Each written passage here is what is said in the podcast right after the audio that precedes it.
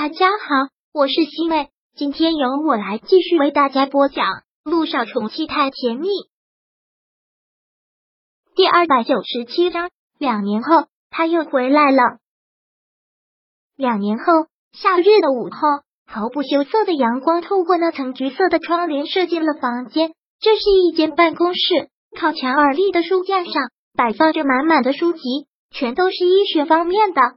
萧九就坐在办公桌前，长发盘起，干净利索，没有一丝的乱发，一身白大褂，诱惑十足。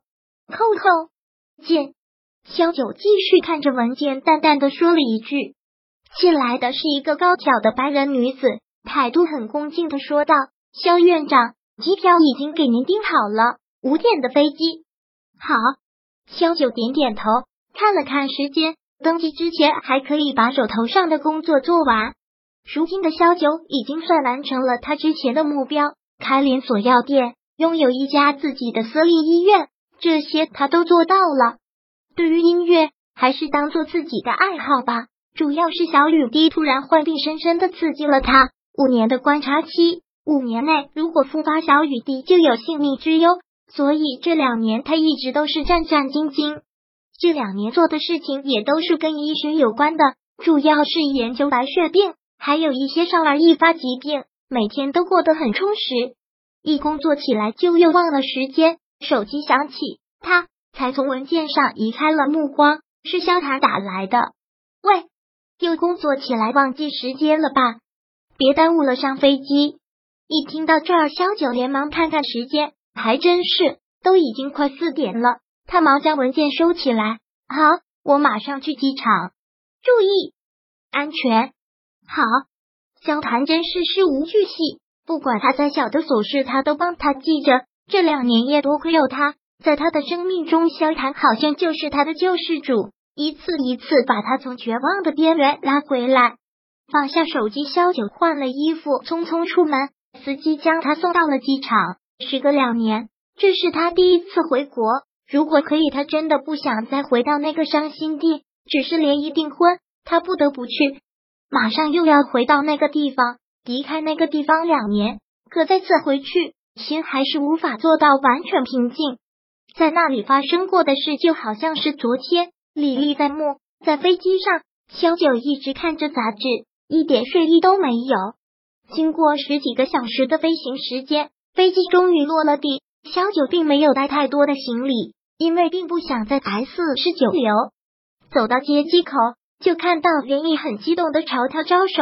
小九这儿，小九离开的这两年，其他人变化大不大？他不知道。就拿连毅来说，他是变化很大的。他已经从当年那个小职员晋升到了编辑部的总监。随着陆氏传媒的飞速发展，他这个总监身价也是水涨船高，还经常会在一些媒体上露露面。她好像变得也越来越漂亮，越来越有女人味了。当然，这些在萧九看来还是小变化。让他万分震惊的是，在一个星期之前，连毅突然打电话告诉他，他要订婚了。毫无防备，萧九真没有想到事情会来的这么突然。这丫头居然也玩闪电速度。小九，这么久不见，想死你了，快让我抱抱。林一看到他，立马变成了那个兴奋不稳重的小丫头，几乎是扑到了他的身上。行了，都成连总监了，还这么不知分寸，赶紧给我放开！萧九故作嫌弃的样子，将他的身子轻轻推开了。萧院长现在都有偶像包袱了，连依只能是先放开了。行行行，咱们先回家再说。连依连忙接过了他的行李，很抱歉的说道。本来是要跟天硕一起来接你的，但特别不巧，今天早上开庭，他必须要到场，所以只能先施礼了。等宣判结束，他就会过来。有工作让他先忙就好，我可不想因为我耽误了他的工作。连依真的是突然跟他说要订婚，对于他的那位萧九并不了解，只知道是个律师，叫贺天硕，其他的一概不知了。想要看看他的照片。连依都还藏着，说以后见到真人一定让他惊艳。连依将小九的行李放在了后备箱，然后让小九上车，问道：“我还以为小雨滴也能过来呢，结果居然出去参加夏令营了，真是失望。好久没有见我宝贝干女儿了，谁让你不早说？突然袭击，你要是早说要订婚，我肯定会给小雨滴推掉啊！小九还没有责怪他呢，他倒反过来倒打一耙。我那是想给你一个惊喜，要不然我前面捂的那么严实，搞得那么神秘呢，不就是为了给你惊喜吗？你这哪里叫惊喜啊？你这是惊吓吧？小九忍不住的吐槽。我这还一直催你找男朋友呢，一直说没有找没有找，好吗？一来就是一个深水炸弹，直接要订婚了。我好歹是你的闺蜜，都要订婚了，我连你的另一半都没有见过，简直是过分。我的错，我的错。这次你回来，我好好的跟你赔礼道歉。说吧，交往多久了？萧九似有点审问的口气，快一年了吧？都快一年了。